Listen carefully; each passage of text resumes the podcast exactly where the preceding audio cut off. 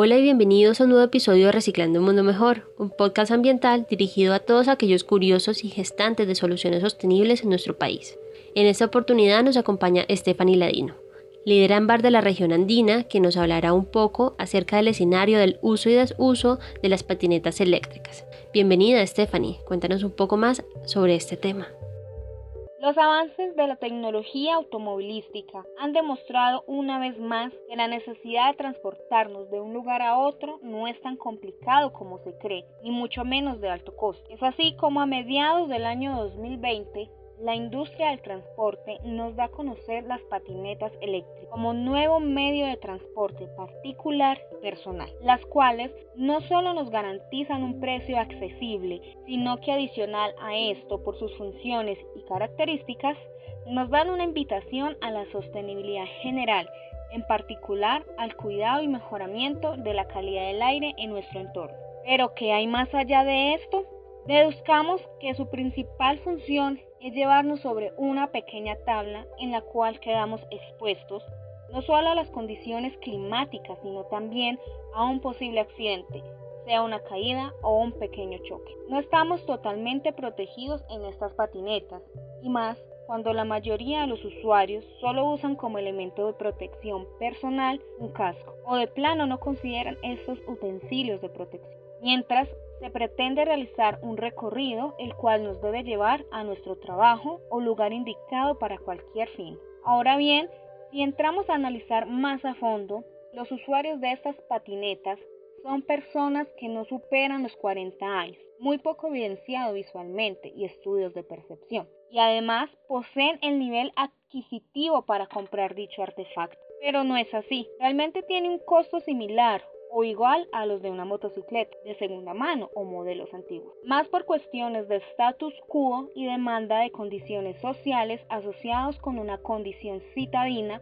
son las generaciones Y y Z los principales consumidores de estas patinetas. A esto sumémosle la generación centennial, quienes ya entusiasmados por el ejemplo de los adultos, se agregan a ser usuarios de estas patinetas, sin considerar realmente que disponen de un medio de transporte y no un juguete, el cual solo usarán en un entorno muy reducido. Vale la pena destacar que la sostenibilidad de estas patinetas no solo se puede cuestionar desde el punto de vista económico, sino también ambientalmente. Y al final de cuentas es dentro de mi contexto la principal razón del por qué hablar de ellas. Y es que he escuchado manifestar a algunos usuarios que estas patinetas, al ser eléctricas, son más ecoamigables con nuestro ambiente. Para ello entré a analizar un poco y encontré dentro de la página todo lo que necesitas saber de las patinetas eléctricas, que el principal elemento que considero relevante para el funcionamiento de las patinetas eléctricas son sus baterías. Baterías a base de plomo, las cuales en general deben ser recargables diariamente y pueden tener una duración aproximada de más o menos 500 ciclos. Aquí el ácido de plomo de estas baterías es algo que no es beneficioso para el medio ambiente,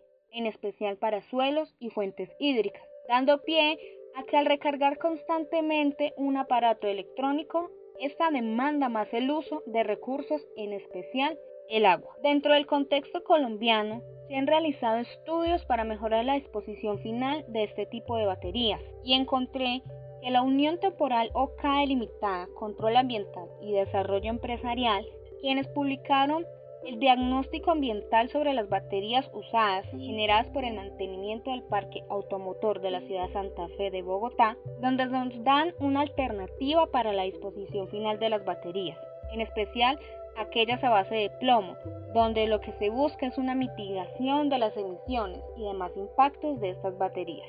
Pero entraríamos a debatir un tema muy extenso que saldría de nuestro objetivo en este podcast pero que de primera nos dejan claro que estas baterías sí son un elemento altamente contaminante a nuestro medio ambiente. Y es que según Galt Energy, energía solar, en su contenido, ¿por qué las baterías le hacen daño al medio ambiente? Cito, la contaminación por baterías puede durar hasta 500 años, pero la lluvia, el calor y la acidez del suelo acelera el proceso de descomposición de la batería.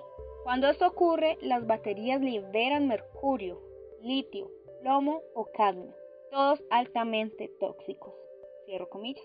Algo relevante que encontré dentro de esta publicación es que se manifiesta que, abro comillas, aunque sean recargables, contaminan y mucho cuando se desechan porque ya no pueden mantener la carga. Cierro comillas. Para perspectiva, el haber leído esta publicación me deja muy en claro que no quiero ser partidaria del uso de las patinetas eléctricas, aunque ya esté entrando a tomar el control de la disposición final de estas baterías. También es importante resaltar los demás elementos de la patineta, el controlador, el motor, la suspensión, ruedas, frenos y amortiguadores, que son los necesarios para que su funcionamiento y óptimo rendimiento. Pero siendo sincera y demasiado redundante, las baterías me preocupan más allá de su funcionalidad, sino su ciclo de vida y disposición final. Y para dar final a este podcast, desde mi punto de vista y opinión personal, no me considero pretender ser usuaria de este nuevo medio de transporte personal, debido a que no me garantiza en primera instancia estar totalmente protegida y segundo, el desgaste de la energía para recargar estas patinetas no me garantiza un acto amigable al medio ambiente. Gracias por acceder a Agenda Ámbar y participar de los miles de eventos ambientales del país.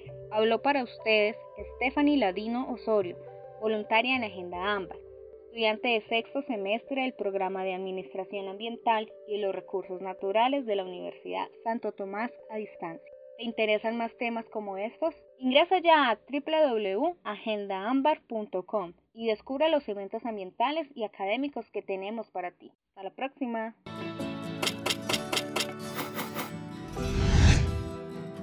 Estamos haciendo de la sostenibilidad una moda tangible que permee a las ciudades y los ciudadanos.